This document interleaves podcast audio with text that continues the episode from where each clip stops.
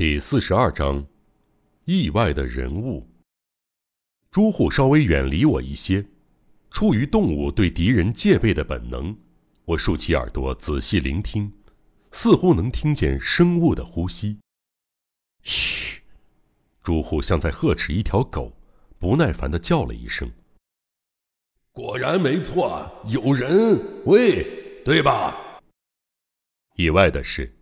那个不知是什么生物的说起人话来了，是上了年纪的人的声音。你是谁？怎么会来这里？朱户问。你是谁？怎么会在这里？对方也提出同样的问题。或许是洞窟的回响改变了音质，我总觉得对方的声音似曾相识。努力回想，仔细在记忆中一一辨别。我们的沉默持续了一会儿，双方就像刺探彼此似的。双方的呼吸声渐渐清晰了起来，他似乎正慢慢往这边靠近。难道你们是朱户大宅的客人吗？声音在一间左右的近处响起，这次声音很低，但音调很清楚。我猛地想起一个人，但是那个人应该已经死了。被丈五郎给杀死了，是死人的声音。刹那间，我真以为自己到了地狱。我们很早以前就已经死了。你你是谁？难道你是？我才说到一半，对方已经高兴的叫了起来：“哎呀，没错，你是索普先生对吧？另一个是道雄少爷吧？我是老德啊，被丈五郎杀掉的老德啊。”真的是老德！你怎么会在这种地方？我们忍不住朝声音跑去，摸索起彼此的身体来。老德的船在魔之渊被丈五郎推落的巨石击中，翻覆了，但是老德并没有死。当时恰好是涨潮，他的身体被吸入魔之渊的洞窟里。退潮之后，他独自留在黑暗的迷宫中。在地下苟延残喘到了今天。你儿子呢？假扮成我上船的？哎，不知道，八成已经被鲨鱼给吃了吧。老德心灰意冷的说道：“这也难怪，老德近况与死人无异，自己也不期望能够重回人间。我让你们遭遇了那样的惨事，你一定很恨我吧？无论如何。”我都需要诚心诚意道个歉，但在这个死亡洞窟中，这种赔罪之词听着十分刺耳，假惺惺极了。老德并没有回答我的话。你们好像很虚弱，是不是饿坏了？我这里还有一点食物，你们吃吧，不用担心。这里有数不清的活蹦乱跳的大螃蟹，随便吃都吃不完。原本我十分疑惑，老德靠什么活到现在？现在知道了，他是吃螃蟹的生肉充饥。我们收下老德的蟹肉吃了，蟹肉冰凉又粘稠，好吃极了。过去不曾吃过这么美味的东西，未来的日子里也没再吃过。我们拜托老德再抓几只螃蟹，用石头砸破蟹壳，那一堆美味又被我们吃得一干二净。现在想想，那真是恶心又惊悚的一顿美味。我们捏碎还不断挣扎摆动的螃蟹粗腿，吸取里面质感粘稠的白肉，滋味鲜美的难以用语言形容。填饱肚子以后，我们稍微有了精神，彼此说起各自的遭遇来。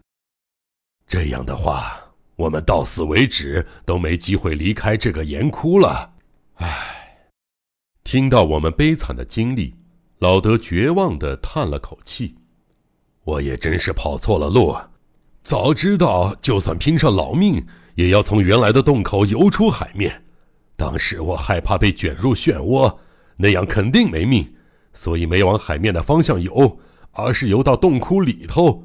我完全没预料到这座洞窟会是比漩涡更可怕的八番不知叟啊！后来我才明白这一点儿。”但在折回去以后，却被迷得晕头转向的，怎么都回不了最初的洞窟了。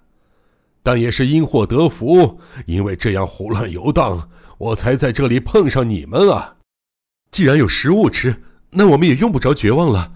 如果有百分之一的机会侥幸可以出去，那么就算要白白走上九十九趟，也该试试啊！不管花上几天或几个月都无所谓。有了新同伴，加上吃了蟹肉，我突然精神百倍起来。唉，你们应该能再次呼吸到外面世界的空气吧？我真羡慕。朱户突然悲伤地说：“这话就奇怪了，难道你不想活命吗？”老德诧异的问：“我是恶魔丈五郎的儿子，是杀人凶手，残废制造者的孩子。我害怕太阳，我害怕站在天底下，暴露在世人正直的眼光中。或许这个黑暗的地底才是适合恶魔之子的居所吧。”可怜的朱户。不仅如此，他还为刚才对我做出的那种下流的举动而羞耻万分。这也不能怪你呀，你并不知情。你们来到这座岛上时，我就一直很想告诉你这件事儿。还记得那天黄昏，我蹲在海边看着你们走远吗？但是我很害怕丈五郎报复我。要是惹恼了丈五郎，我连一刻都没办法在这座岛上待下去了。老德的话奇奇怪怪的，他过去是朱户大宅的佣人。应该知道不少丈五郎的秘密。告诉我，告诉我怎么回事？朱户往前挪了挪，反问道：“我想告诉你，丈五郎并不是你的亲生父亲。事情既然已经发展到这个地步，我也不怕说出来了。你是丈五郎从本岛拐带回来的孩子。你仔细想想。”那对残废的龌龊夫妇怎么可能生得出你这样清秀的孩子？他们的孩子现在正领着杂技团四处巡回演出啊，是个和丈五郎长得一模一样的渔女。读者应该有点印象，过去北川刑警跟着曲马戏去了静冈县的一个小城镇，笼络一寸法师，向他打听阿爸的事儿。当时的一寸法师说：“不是阿爸，而是另一个年轻渔旅，取马戏团的师傅。那个师傅就是丈五郎的亲生儿子。”老德继续往下说：“他们原本打算把你也弄成残废，多亏渔旅老太婆喜欢你，你才有机会健康成长。后来又发现你的聪明，于是丈五郎也让步了。”决定把你当成自己的孩子，让你上学。为什么要把道雄当成自己的孩子？为了完成恶魔的目的，丈五郎需要亲生父子这种想斩也斩不断的关系。